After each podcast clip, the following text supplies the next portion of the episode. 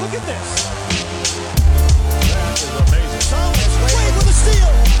The emotions of Dirk Nowitzki. What he's always dreamed of. Hoping to have another chance after the bitter loss in 2006. Watch this play.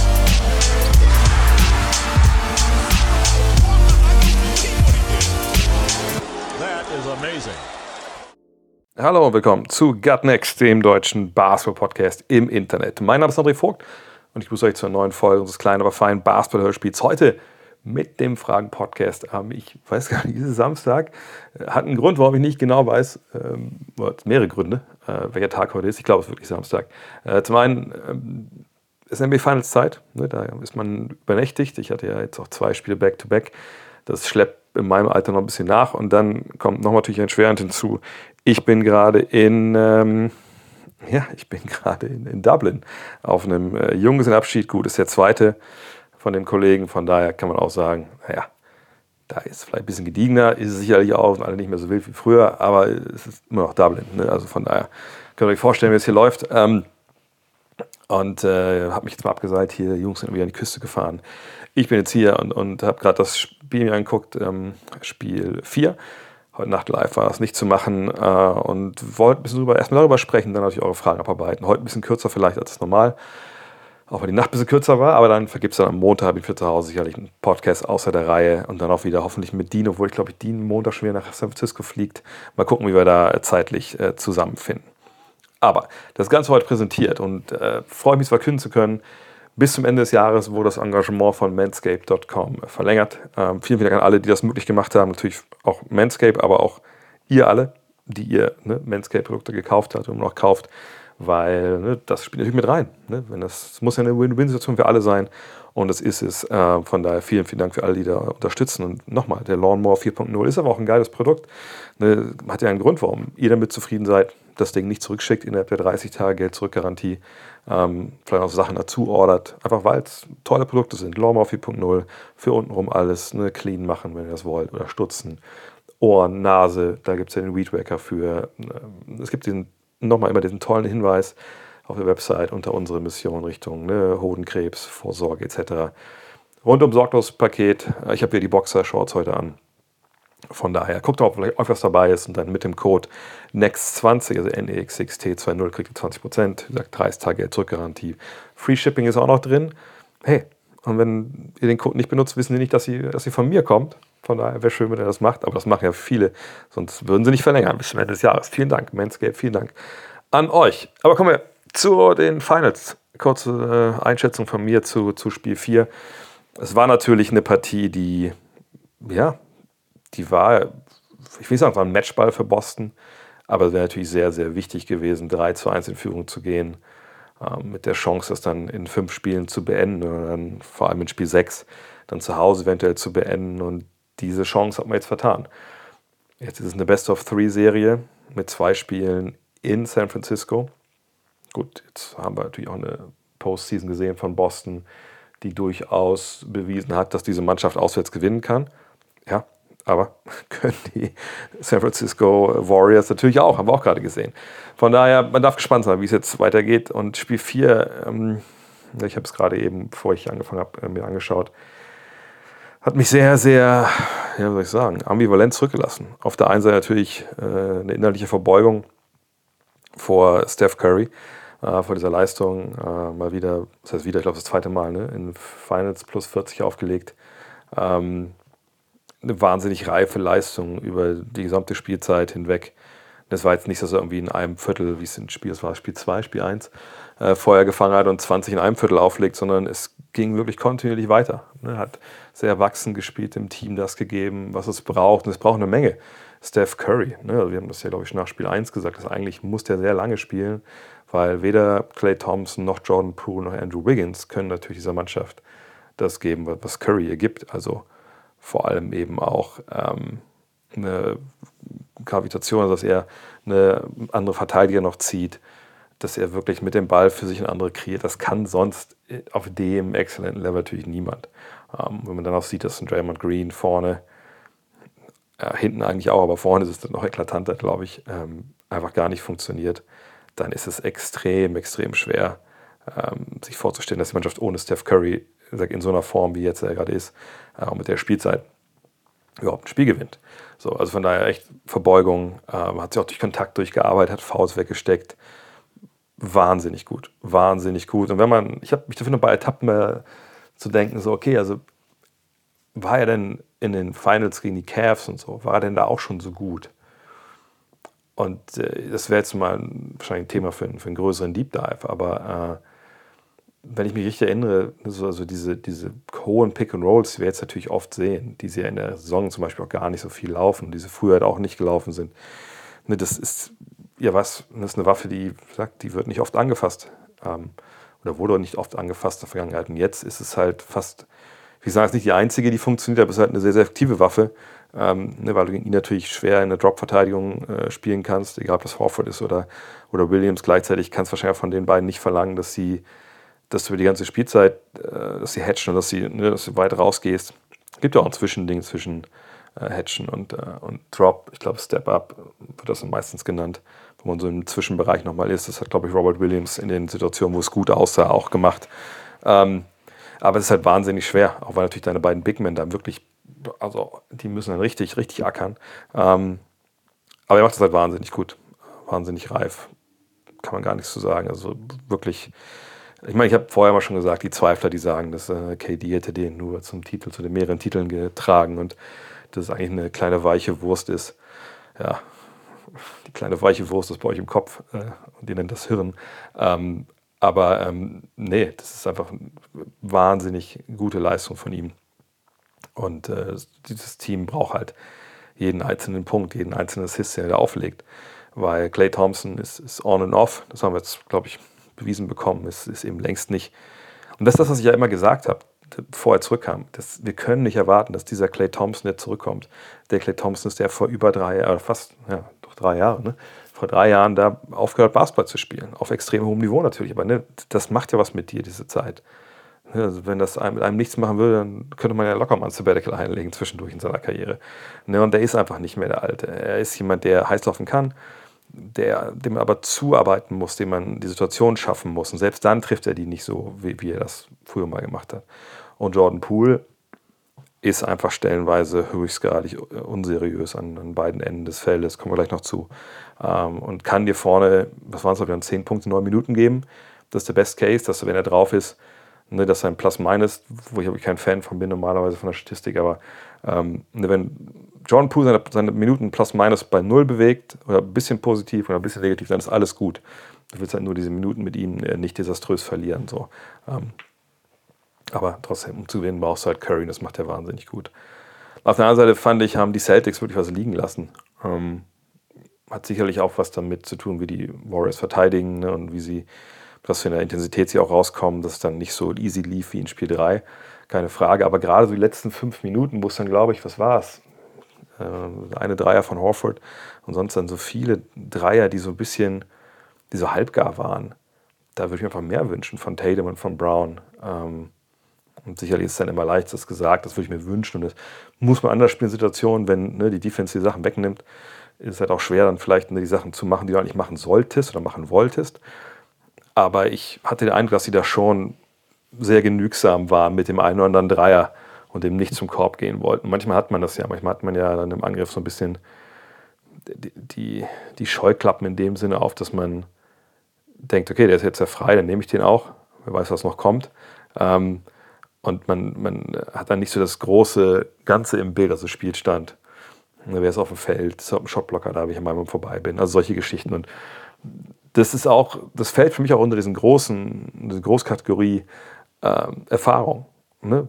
wenn du noch in der Situation nicht so oft warst, ähm, dann, dann, verknappt sich dein Sichtfeld äh, oftmals, ne, dass du dann wirklich diese Scheuklappensicht hast, diesen Tunnel und dann sagst, okay, ich nehme jetzt diesen Dreier, das, den Wurf habe ich schon mal getroffen, das ist easy, da dribbel ich nicht, da fliege ich nicht den Ball.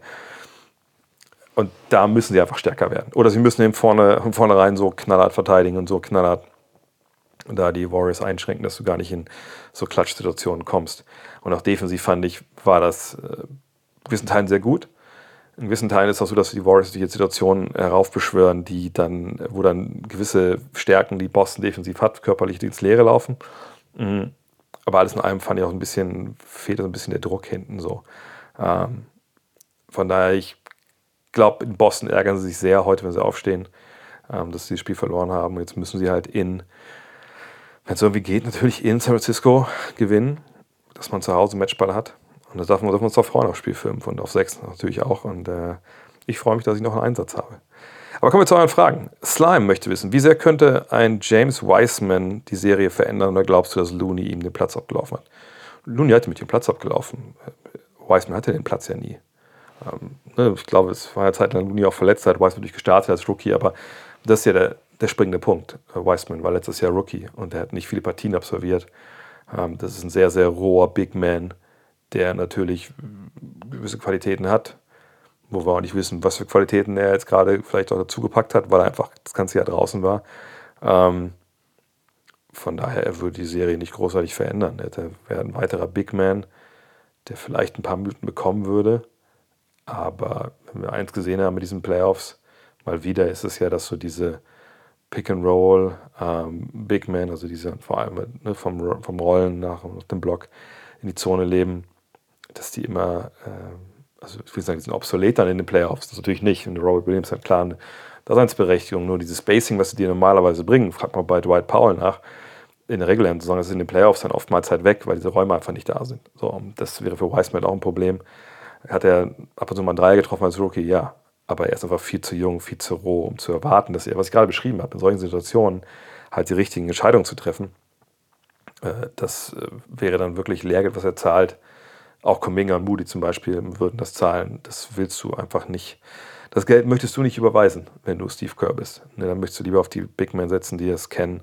Äh, und von daher denke ich, dass Wiseman die Serie überhaupt gar nicht ändern würde, ehrlich gesagt.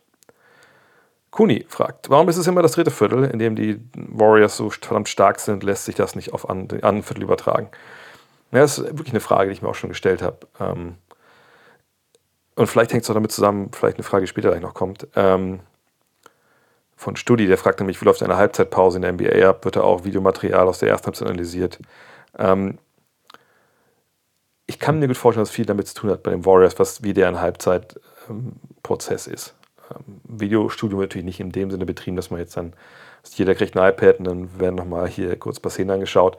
Aber es ist natürlich schon so, dass ähm, Assistant Coaches oder Videokoordinatoren äh, Sachen zusammenstellen, einfach um zu zeigen, passt mal auf, ne, was weiß ich, äh, wenn wir diese und diese Aktion spielen, dann ist die Defense der, der Celtic steht so und so.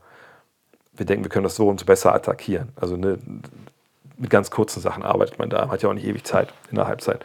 Ähm, von daher kann ich dieses Videostudium, aber man wird sicherlich Video oder so, so Screen Grabs nutzen, um da Sachen zu verdeutlichen. Obwohl es ja immer noch eine Geschichte ist, wenn du auf einen zweidimensionalen äh, Screen drauf guckst, wo eine Kamera von der Seite, von oben den, den Chord abfilmt, versus du stehst auf dem Feld 3D und du guckst ja aus einem anderen Winkel und musst die Sachen erkennen. Aber dann kann dir es natürlich helfen, wenn du diese, ähm, diese andere Sicht halt bekommst.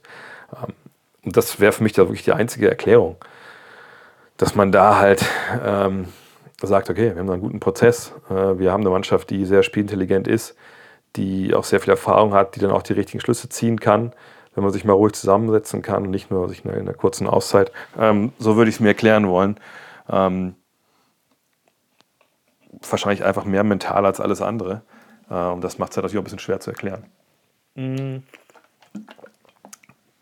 Jona Heinz fragt, wie wichtig ist Grant Williams für die Celtics als Rollenspieler, der von der Bank seine Dreier extrem gut trifft, aber auch zum Korb ziehen kann und in der Defense seinen Job auch gut erledigt und zudem auch noch hustelt, sollte sich doch jedes Team einen Grant Williams wünschen. Ja, wenn er all das, was da gerade beschrieben wurde in der Frage, immer wieder ne, konstant bringt, dann mit Sicherheit wäre das ein Spieler, den sich jeder äh, wünscht. Problem ist nur, das ist ja bei ihm jetzt nicht so wahnsinnig konstant. Äh, ne? Also, wir haben natürlich Ausreißer wie Spiel 7 ähm, gegen die Bucks, das war natürlich absolut das Top-Level, was er spielen kann.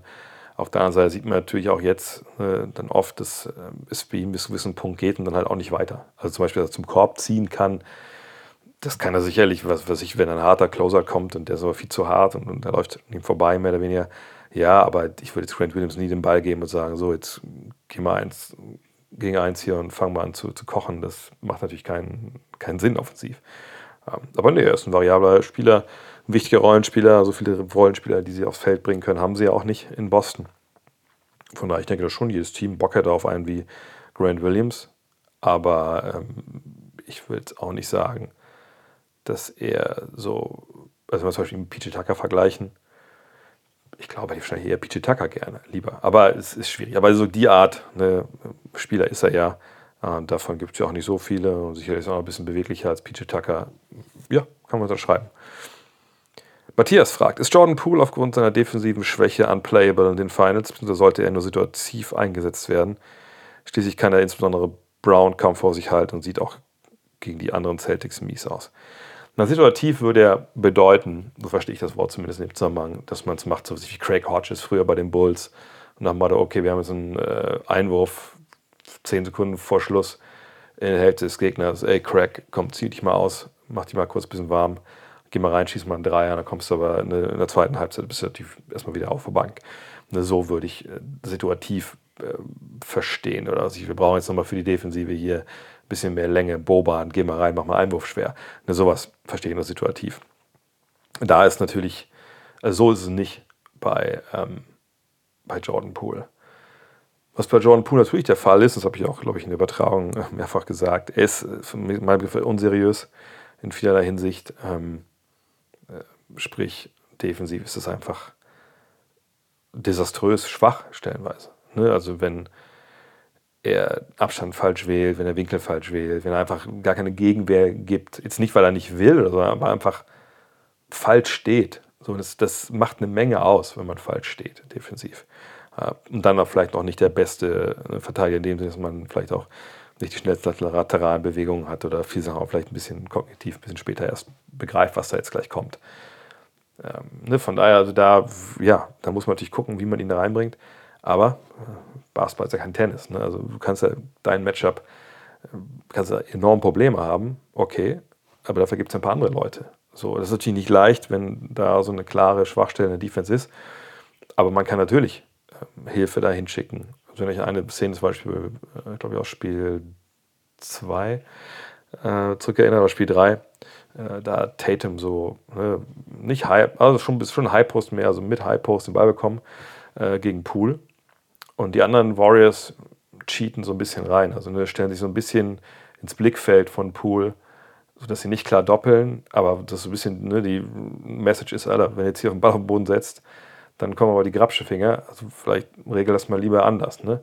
Und dass er, wo er dann quasi einfach nur so, ne, Fake, Fake, guckt so ein bisschen, gibt eine Shoulder, Fake, gibt aber ein Fadeaway. So, und das ist natürlich in dem Fall dann das, was du als Defense gut, am liebsten natürlich, er würde ja auf den Fuß drin Ball gehen jetzt aus, aber realistischerweise ist dann so ein Fadeaway, ähm, wo dann auch Pool natürlich in der tollen Situation ist zu wissen, höchstwahrscheinlich kommt diese Bewegung und dann gehe ich einfach hoch mit dem Arm und dann bin ich im Sichtfeld, dann hoffen wir mal das Beste. Ne, das, das sind so Situationen, wo du natürlich dann ihn durchaus verstecken kannst und ihm auch die Hilfe geben kannst. Oder wenn es so ist, dass die ihn jagen, ne, nur welchen Pick and Rolls und der soll dann ein Matchup haben, sich gegen Brown. Dass man, ähm, oder wenn das vielleicht abseits des Balles ist, man so pre-switcht, dass man vorher sagt, okay, wir switchen schon mal hier, nimm du mal, was ich jetzt, äh, kurz mal Robert Williams und Draymond Green geht mit raus und so. Da gibt es verschiedene Sachen, die man machen kann. Es ist natürlich nicht ideal, weil du nicht willst, dass du aus deiner, ne, aus dieser Basis, auf der deine Defense beruht, rausgenommen wirst. Ne? Jede Entscheidung, die du treffen musst, jede, ähm, jeden Switch, ne? jedes, jedes Aushelfen, jedes Verschieben birgt natürlich die Chance, irgendwie einen Fehler zu machen. Von daher möchtest du es nicht. Aber wenn du eine tolle Verteidigungstruppe hast, und das sind natürlich beide Mannschaften und die Warriors eben auch, dann kommst du damit zurecht. Allerdings, gebe ich auch vollkommen recht, ähm, es kommt ein Punkt, wo du dann nicht mehr mit zurechtkommst. Und der war aber in Jordan Poole in einigen Partien wirklich auch erreicht. So, und dann musst du ihn halt runternehmen. Das meine ich aber für ihn. Du musst gucken, dass in diesen Minuten das Plus-Minus irgendwie erträglich bleibt. So. Und dann kannst du ihn natürlich spielen lassen. Da würde ich nicht sagen, dass er nur situativ spielbar ist.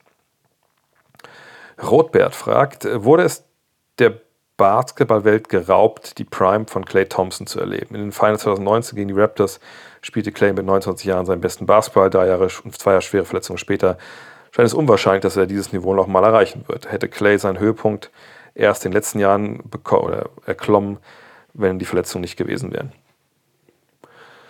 Schwierig natürlich jetzt im Nachhinein ähm, zu spekulieren. Er war natürlich vorher auch schon mit seinem Rekordviertel damals ähm, auf einem wahnsinnig hohen Niveau.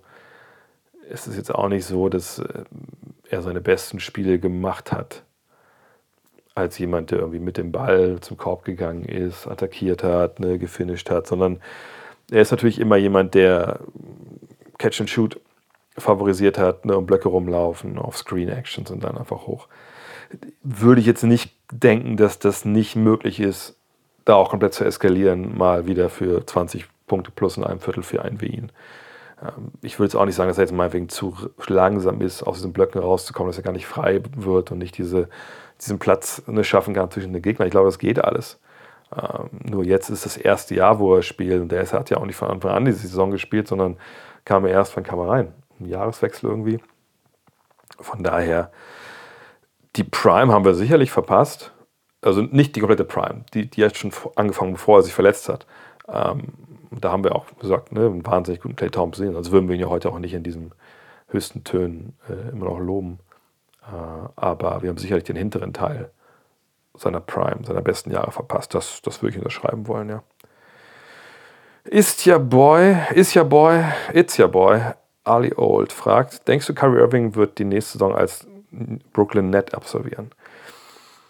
Ja, das wundert mich ehrlich gesagt ein bisschen. Obwohl, na gut, einerseits wundert mich nichts bei Kyrie Irving, das muss ich auch ganz klar dazu sagen. Auf der anderen Seite wundert mich schon, dass es da jetzt das Fass so aufgemacht wird. Auf der anderen Seite wundert es mich auch nicht, weil man natürlich weiß, das sind die Brooklyn Nets, das ist äh, Kyrie Irving, das ist äh, ein Spieler, der polarisiert, das ist eine Franchise, die polarisiert. Kevin Durant hängt da mit drin. Natürlich wird das bei ESPN rauf und runter genudelt und Fox Sports und, und Bleacher Report und, und, Barstool und wie sie alle heißen. Äh, weil es natürlich Klicks gibt, weil jeder eine Meinung zu hat, weil man da auch ein gewisses Klientel da direkt dann noch polarisiert, was sich natürlich auch gerne in Kommentarspalten auskotzt. Ähm, trotzdem wundert es mich generell, dass wir darüber reden, weil äh, dieses Commitment von Irving und Durant zu den Nets ja noch nicht so lange her ist, A. B, ähm, naja, gab es ja auch zuletzt erst eine Aussage, hey, wer Number 7 ist, I will be, ich will jetzt das Zitat nicht ganz sehen, aber eigentlich hat er gesagt, ja, wo, wo Kevin spielt, spiele ich auch. Und dann frage ich mich natürlich, äh, also warum soll er da jetzt weggehen wollen? Ne? Dieses Jahr war natürlich eine sehr gebrauchte Saison für die äh, Brooklyn Nets aus bekannten Gründen und da war ja auch Kyrie Irving ähm, nicht unschuldig. Ähm, und ich sage jetzt direkt, für den einen oder zwei, die jetzt dann wieder anfangen, äh, mir auf Instagram eine Mail zu schreiben oder auf Twitter. Ich versuche es nochmal für euch zu erklären. Es war Kyrie Irvings freie Entscheidung, sich nicht impfen zu lassen, gar keine Frage. Das kann er natürlich machen, das ist vollkommen legitim. Aber er hat damit sein Team im Stich gelassen. Und es ist im Leben nun mal so, dass man Entscheidungen treffen kann, die für einen selber vollkommen schlüssig sind und, und richtig und nachvollziehbar, die aber anderen Leuten schaden. Und ich glaube auch nicht, dass das so schwer zu verstehen ist, wenn man sein Gehirn mal zwei Minuten einschaltet. Und in dem Fall von Kyrie Irving war es halt so. Ne? Seine Entscheidung, sich nicht impfen zu lassen, hat der Mannschaft wehgetan, weil er kein Basketball spielen konnte in der Zeit. So. Ähm, dann hat er gespielt, dann hat es im Endeffekt nicht gereicht. Die einzige Truppe, die gesweept worden, gut, war natürlich auch eine sehr, sehr knappe Serie, muss man sagen. Äh, gerade Spiel 1, wenn es anders ausgeht gegen, gegen Boston, dann reden wir von einer anderen Serie. Ich glaube trotzdem, dass die Celtics dann noch gewinnen, aber ne, aber das jetzt danach zu sagen, okay, was, das, ich will das nicht mehr, ich, ich wüsste gar nicht, warum er das machen sollte und wo er denn hinwollen würde. Ne? Als Free Agent, als Point Guard, klar kann man Sign and Trade, kann man immer einstielen, aber wer committet denn so viel Geld in einen Spieler wie ihn, der natürlich eine große Qualität hat, aber der anderweitig natürlich eine Menge ähm, Probleme mitbringt und der dann auch nicht zum ersten Mal, wenn das so kommen würde, ähm, einem, einem, Team, wo er eigentlich vorher gesagt hat, nee, ich bleibe hier, den Dolch in den Rücken rammt. Ne, also Boston, dann jetzt Brooklyn. Von daher, ähm, ich denke, dass er nächstes Jahr bei den Nets spielt. Bin ich mir eigentlich relativ sicher, wenn ich ehrlich bin. Sirius J fragt, Kevin O'Connor von The Ringer hat zwei potenzielle Trades für die Mavericks vorgeschlagen. Einmal Tim Hardaway Jr. und Davis Bertans plus drei Picks für Rudy Gobert und Jalen Brunson plus X für Zach Levine. Was hältst du von den beiden Trades und machen sie die Mavs zum Titelfavoriten? Ähm, fangen wir beim ersten Mal an. Also ich denke mal, dass das jetzt alles auch finanziell Sinn macht. Das kann ich gerade hier nicht checken. Ähm, Tim Hardaway Jr. und Bert Tanz und drei Picks, also natürlich dann drei Picks, äh, sind wir ehrlich, am Ende der ersten Runde. Ähm, für Gobert, das klingt natürlich auf den ersten Blick erstmal relativ wenig. Ist auch relativ wenig, äh, wenn es ums rein ums Sportliche geht, aber ne, Gobert, langer Vertrag, hoch dotiert, und wir kennen alle seine Stärken und Schwächen. Ähm, da kann ich mir vorstellen, dass die, dass die Begehrlichkeiten äh, in der Liga es natürlich gibt, aber dass die Angebote, die da jetzt äh, kommen, nicht unbedingt welche sind, wo ein All-Star inkludiert ist. Äh, da bin ich mir relativ sicher. Ähm, dass man sich da Picks holen möchte, verstehe ich auch. Ne? Das ist eine Mannschaft, die relativ alt ist. Wenn man jetzt so einen Neustart, ich würde nicht einen Neuaufbau sagen, aber einen Neustart äh, hinbekommen möchte, relativ schnell auch funktioniert, dann muss man natürlich ähm, genügend äh, Munition sag ich, mit, mitbekommen, so an Picks und, und, und tradebaren Verträgen, dass man vielleicht dann relativ schnell irgendwie den Kader umbaut. Ähm, allerdings jemand wie, wie Bertans, auch wenn er jetzt in den Playoffs natürlich ein paar gute Momente hatte, und Tim Hardaway mit ihren beiden Verträgen, naja, sind es auch keine 40 Millionen Dollar Verträge, aber das sind schon Verträge, die kriegst du, glaube ich, schwer woanders wieder hin. Das sind noch brauchbare Spieler, keine Frage, aber ähm, macht dich das wirklich, also wirklich besser im Endeffekt? Oder stellt das besser für die Zukunft perspektivisch auf? Das glaube ich eigentlich eher nicht aus Utah-Sicht. Drei Picks, wie gesagt, schön, nice to have, kannst du vielleicht noch Trades reinpacken, aber ähm, ich, ich, weiß nicht, ich glaube, das wäre jetzt nicht der Deal, den ich aus Jazz-Sicht favorisieren würde. Aus Mavericks Sicht, sie haben gerade ohne Tim Hardaway nur diesen, diesen Run gemacht. Ähm, er hat sicherlich geholfen mit dem, was er kann, keine Frage. Aber äh, Unterschied hätte er sicherlich auch nicht gemacht. Von daher kann man das nachvollziehen und Bertans Vertrag. Ja, dafür ist er ja da, dass man ihn nochmal traden kann, denke ich. Ähm, die Picks sind auch egal. Äh, du bist jetzt nicht in dem Business, ähm, junge Spieler zu entwickeln, die später in der ersten Runde gezogen werden. Von daher das zu verkraften. Aber Gobert dann einzubauen, du brauchst jeden Fall einen Shooter neben ihm auf jeden Fall. Du musst dann Four Out spielen oder Five Out mit ihm bei ihm als Rollman. Ähm, würde Probleme mit sich bringen, aber ich glaube, gerade defensiv wäre das natürlich äh, wahnsinnig gut, auch weil man äh, dann Luca helfen könnte. Ja, also es wäre, glaube ich, aus Dallas Sicht würde ich das machen, aber aus der Jazz-Sicht nicht. Brunson plus X für Levine. Also der Hintergrund muss natürlich hier sein, dass Zach Levine sagt, nee, ich will nicht in Chicago verlängern, äh, wenn die mir nicht einen Maximalvertrag anbieten. Oder wenn Chicago einfach sagt, nee, für das Geld ist es uns nicht wert. Äh, Frage ist ja, was, was kriegt denn Brunson äh, realistisch auf dem Markt? Ne? Also wo landet er denn da? Ähm, ich denke, dass Levine der bessere Spieler ist auf jeden Fall.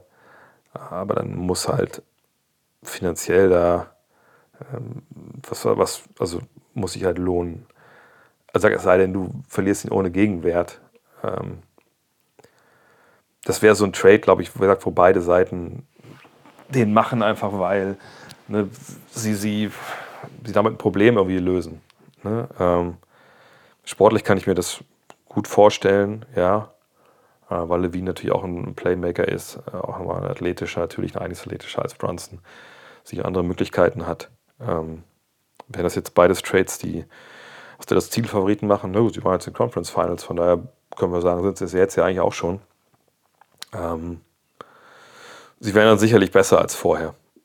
Von daher, ja, denke ich, wären sie dann Titelfavoriten. Äh, allerdings auch jetzt nicht überragend, dass ich denke, die kann dann keiner mehr stoppen, wenn ich ehrlich bin. Benny fragt, glaubst du, Victor Oladipo bleibt bei den Heat? Und falls nicht, wo könnte deiner Meinung nach landen? Äh, Victor Oladipo ist, glaube ich, total äh, up in the air. Ähm, das war jetzt nicht so, dass er in den Playoffs auf einmal gezeigt hat, ey, ich bin mir komplett der Alte und jetzt aber mal schnell 20 Millionen hier für die nächsten Jahre und dann bin ich euer neuer Max-Spieler. Ich denke, dass seine Rolle auch in der Zukunft wahrscheinlich eher so Richtung sechster Mann rauslaufen wird. Dafür muss er aber vielleicht noch seinen Dreier wieder ein bisschen mehr stabilisieren. Ähm, ein bisschen, ich weiß nicht, fit sah er ja aus. Irgendwie wirkt das ein bisschen unsicher manchmal einfach auch. Gut, er auch relativ lange, also nicht lange Pause am Stück gehabt, aber ne, dann relativ lang dann so mit immer mal wieder raus. Ich glaube nicht, dass er Richtung All-Star nochmal geht, wenn ich ehrlich bin. Ähm, Sechster Mann in einem guten Team, der Scoring Punch bringt und Defense. Defense war richtig gut, muss man sagen. Äh, das kann ich mir vorstellen. Aber wo, das ist, glaube ich, super offen. Ähm, ich glaube, er will eine größere Rolle, deswegen wäre es vielleicht bei den Heatern eher, eher weniger Platz für ihn.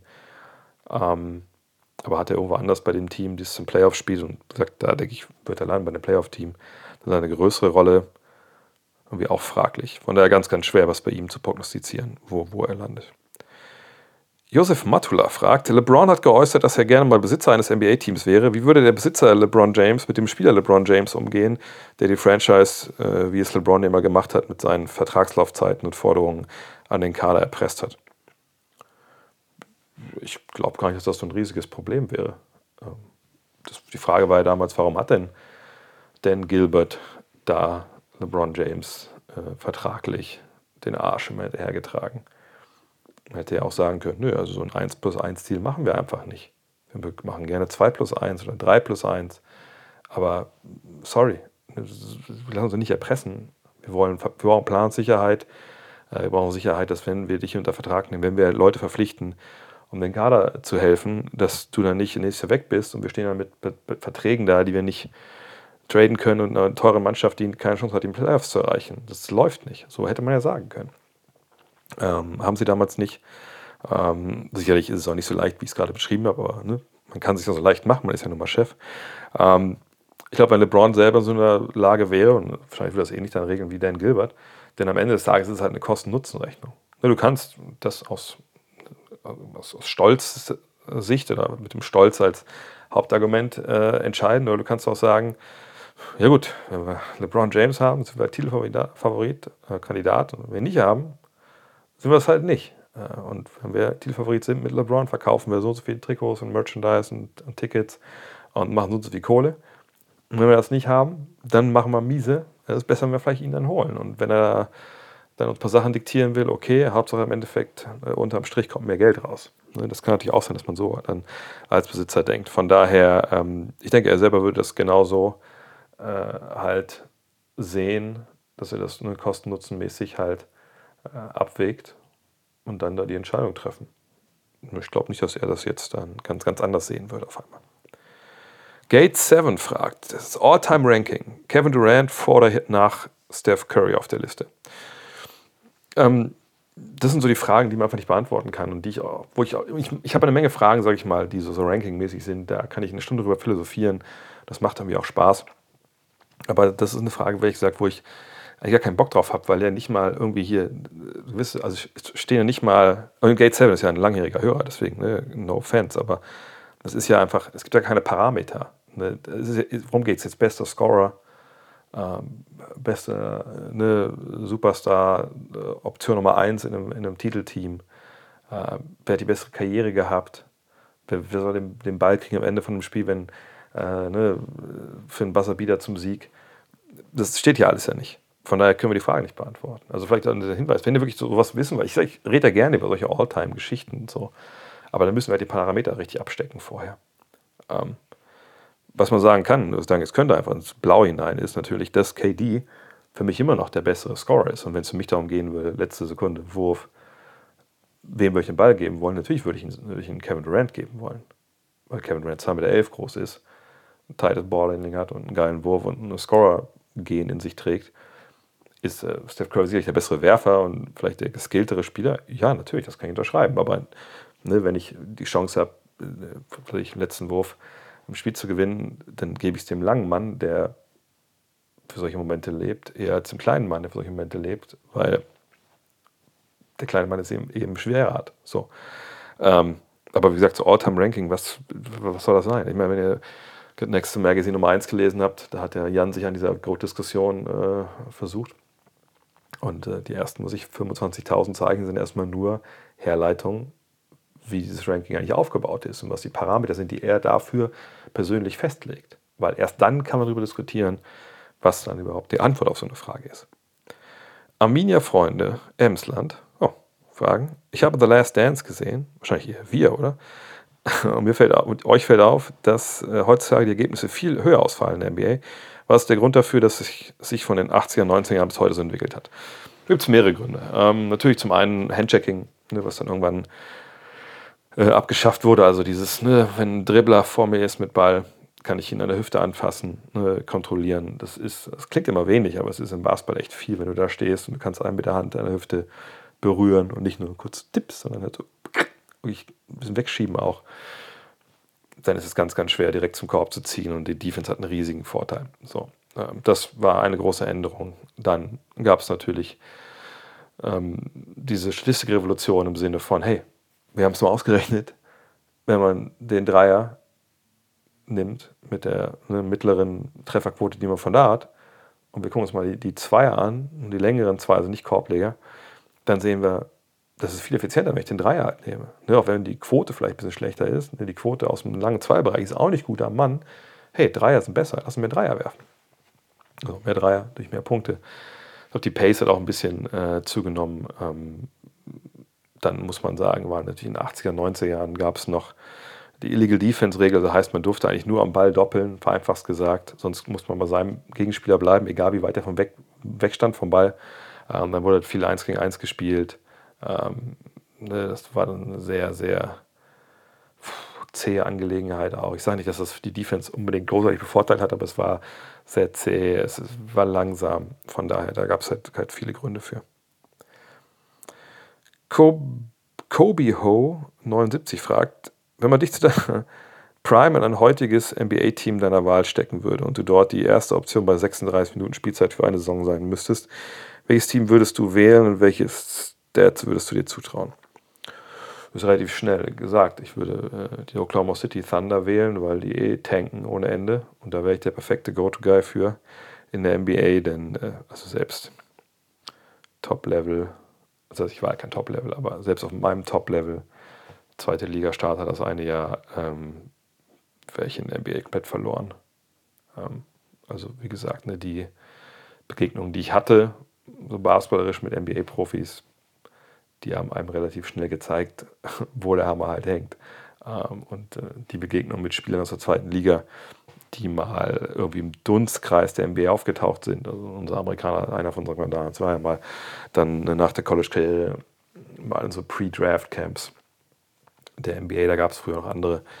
Da bei den Pacers, das, das, das war halt auch jemand, na klar, ne, da konnte ich, habe ich schon gedacht, okay, ne, an guten Tagen haue ich ihm auch mal einen rein oder ne, verteile ich auch mal ganz gut an guten Tagen. Aber alles in allem war das natürlich schon ein krasser Klassenunterschied auch. Und äh, äh, gewisse Amis, die man auch die irgendwann gespielt hat und so, das ist dann einfach schon ganz was anderes. Also ne, da, ich weiß, dass heutzutage Mode ist, dass man immer sich überhöht, äh, wie gut man auch im Basketball selber war, wenn man über Basketball spricht. Aber nee, da müssen wir ehrlich sein. Also da, da hätte ich nichts zu suchen gehabt. Sag außer man will tanken. Ähm, da wäre ich der perfekte Mann für. Tim Lukas Wolf fragt, äh, eine Frage abseits von den Finals. Wie findest du Hustle, den Film?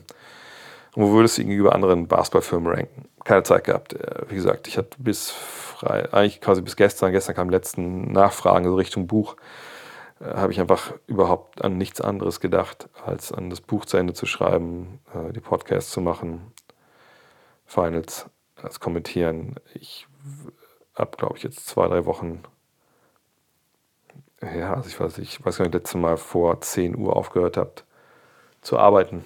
Also 10 Uhr abends. Von daher, also ja, gut, also gestern, vorgestern, aber äh, nee, also ich habe noch nichts gesehen. Das ist sicherlich auf der To-Do-Liste, aber auch, auch jetzt nicht, nicht in absehbarer Zeit, weil so viele andere Sachen auf der Arbeit liegen geblieben sind. Das ist vielleicht was für den Sommer. Aber ich habe bisher eine gute Sachen gesehen, äh, gelesen darüber. Von daher, ja. Timo Schuler anfragt, wie zufrieden seid ihr mit der Entwicklung des Gut Next Magazins bis jetzt? Hattet ihr euch die Resonanz so erhofft, wie sie bis jetzt gekommen ist? Ich tue mich immer schwer mit solchen Fragen äh, nach Entwicklung und Erwartung. Ähm, das liegt wahrscheinlich daran, als wir damals mit Five angefangen haben, ähm, war ich mir sicher, dass wenn dieses Magazin auf den Markt kommt, dass jeder, der vor dem Regal steht und sieht da halt zwei NBA-Zeitschriften äh, stehen, dann wird er sich erstmal auch dann beide in die Hand nehmen, weil das eine jetzt komplett neu ist. Und wird dann sehen, Alter, was ist das für eine geile Sache, diese Five-Geschichte hier, das muss ich ja kaufen. Alles andere äh, ist mir total egal. Vielleicht reißt das aus dem Regal. Ist nicht so gekommen, aber es ist natürlich komplett unrealistisch war, damals da so zu denken. Aber wir waren jung und wir, wir wollten das Geld.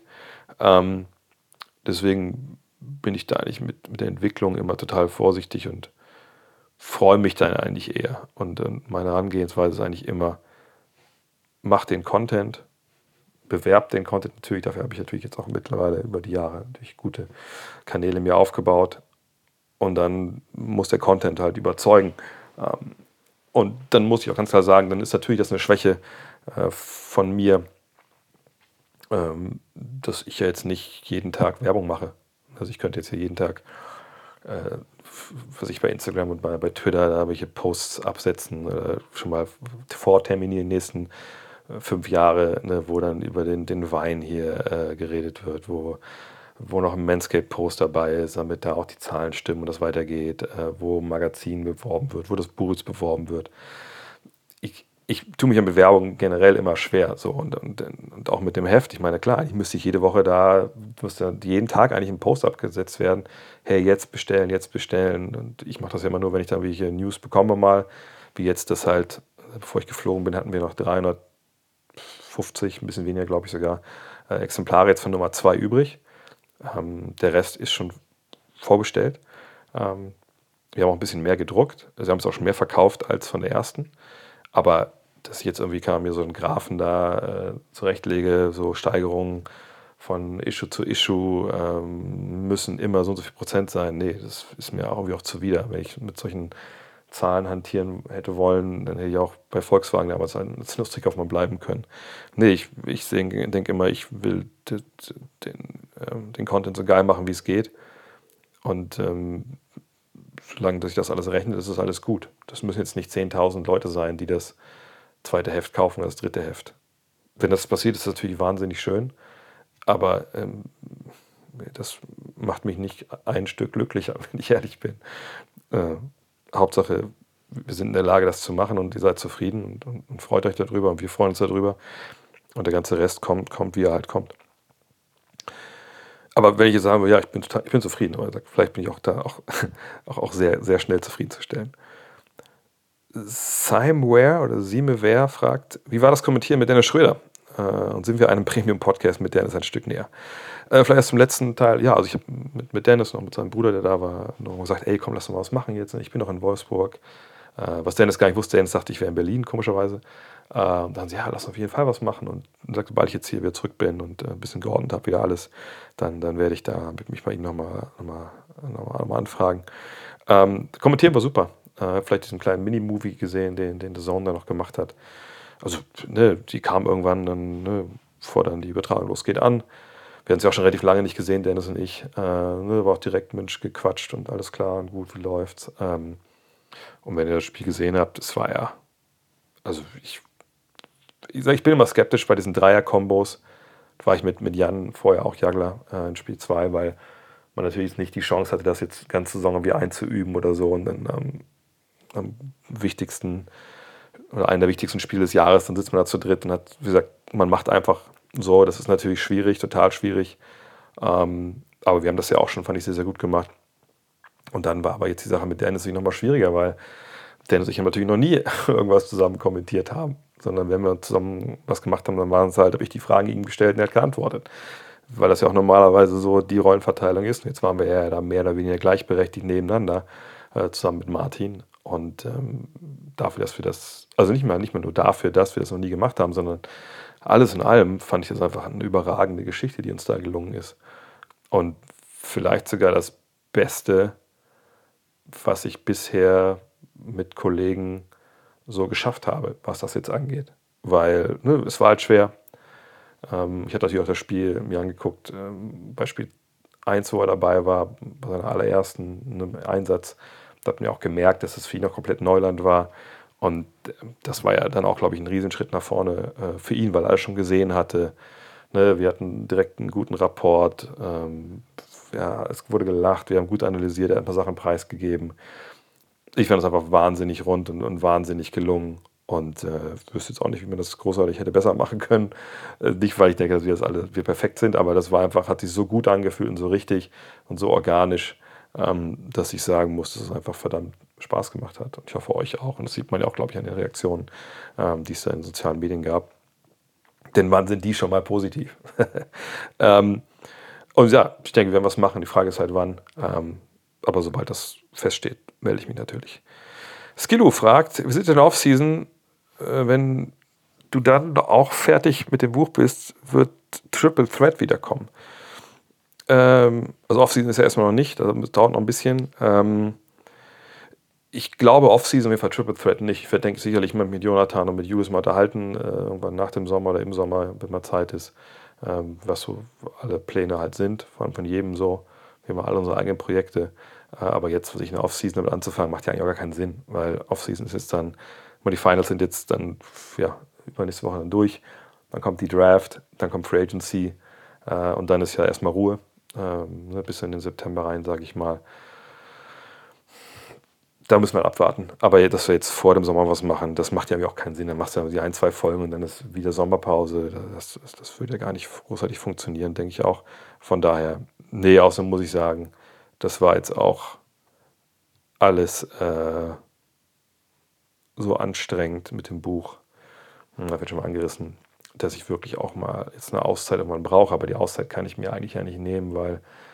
Ähm, also zumindest nicht bis in den Juli hinein, weil ne, alle sagen, ah ja, Finals ist ja vorbei, jetzt habt ihr Feierabend. Nein, Mann, guck mal auf den Kalender. Dann beginnt eigentlich die wildeste Zeit des Jahres. Ne, weil viele natürlich jetzt ein bisschen abgeschaltet haben, weil ihre Teams nicht mehr dabei sind. Ne, die gucken jetzt schon auf die Draft und auf die Mock, Mock Drafts etc. Ne, und dann Free Agency, Trades, das ist halt, dann wird es richtig wild. Und dann mal gucken. und dann, wie gesagt, bin ich im Urlaub. Äh, und dann August mache ich den Laden dicht, denke ich, wie immer. Ähm, da kommt auch das Buch aber raus im August. Da wird sicherlich auch ein paar Pressetermine und sowas geben. Also wenn das überhaupt irgendjemand interessiert, aber ich gehe mal davon aus. Äh, von daher ähm, Triple Threat wahrscheinlich, wenn überhaupt erst zur nächsten Saison. Aber das müssen wir absprechen. Mal schauen. TJ Laser fragt, wann stehen die Teame, äh, Termine für die nächsten NBA-Trips? Äh, August. Im August, Mitte August kommt der neue Spielplan raus. Dann schaue ich mal drauf. Mensch, wo lohnt sich das denn? LA, New York ist ja eigentlich fast immer gesetzt. Dallas ist auch immer natürlich eine gute, gute, eine gute Location wann sollten wir da hinfahren, wann sind viele Heimspiele, wann sind gute Heimspiele. Dann schreibe ich das TR Germany äh, und die hauen die Reisen zusammen und hauen es raus. Also wenn ihr äh, da nichts verpassen wollt, schreibt einfach mal tr-germany.com an ähm, bei der Kontakt-E-Mail und sagt, hey, ihr würdet gerne auf den Verteiler, was NBA-Trips angeht. Ähm, und dann kriegt ihr da, sobald es feststeht, die, die Mails und dann seid ihr mit die Ersten, die dann da auch buchen können. Das, es gibt ja immer nur begrenzte äh, Platzzahlen. Da würde ich mich freuen, wenn wir uns nächstes Jahr in LA sehen oder so. Julien Frese oder Julien Frese fragt, wann gibt es den nächsten Fragenstream? Was mit meinem Dienstags- und manchmal Mittwochs Abendprogramm? Ja, das kann ich ja fast schon sagen. Das wird Dienstagabend, geht es wieder weiter ich bin da wieder im Lande. Ähm, da muss ich eigentlich mal meinen Schreibtisch jetzt mal auch mal, weil mein Kabelmanagement ist momentan das schlechteste, was ihr jemals gesehen habt. Ähm, aber einfach auch, weil ich gesagt einfach jetzt gar nicht die Zeit hatte, irgendwas zu machen. Mein Büro ist so voll gemüllt mit Zeug, was da rumsteht. Aber Dienstagabend geht es weiter, 20 Uhr, twitch.tv slash André Vogt. Äh, da bin ich wieder für euch da. Aber wieder bin ich auch dann ab äh, Montag nochmal da für den, mit dem Podcast, der diese Woche noch fehlt. Äh, Dean ist auch dann wieder da, also nicht Montag, ich glaube, wir ist Dienstag. Gucken wir, dass wir dann äh, nach Spiel 5 wahrscheinlich erst wieder sprechen. Ähm, wird sicherlich dann am, am Montag nochmal so eine Vorschau auf Spiel 4 euch geben. Ja, und dann geht jetzt alles für seinen, seinen gewohnten Gang. Buch ist abgegeben, ich bin da wieder zu Hause und dann geht es nochmal weiter. In diesem Sinne, euch alle noch ein tolles Wochenende. Grüße aus Dublin und dann hören wir uns die Tage wieder. Macht's gut. Ciao.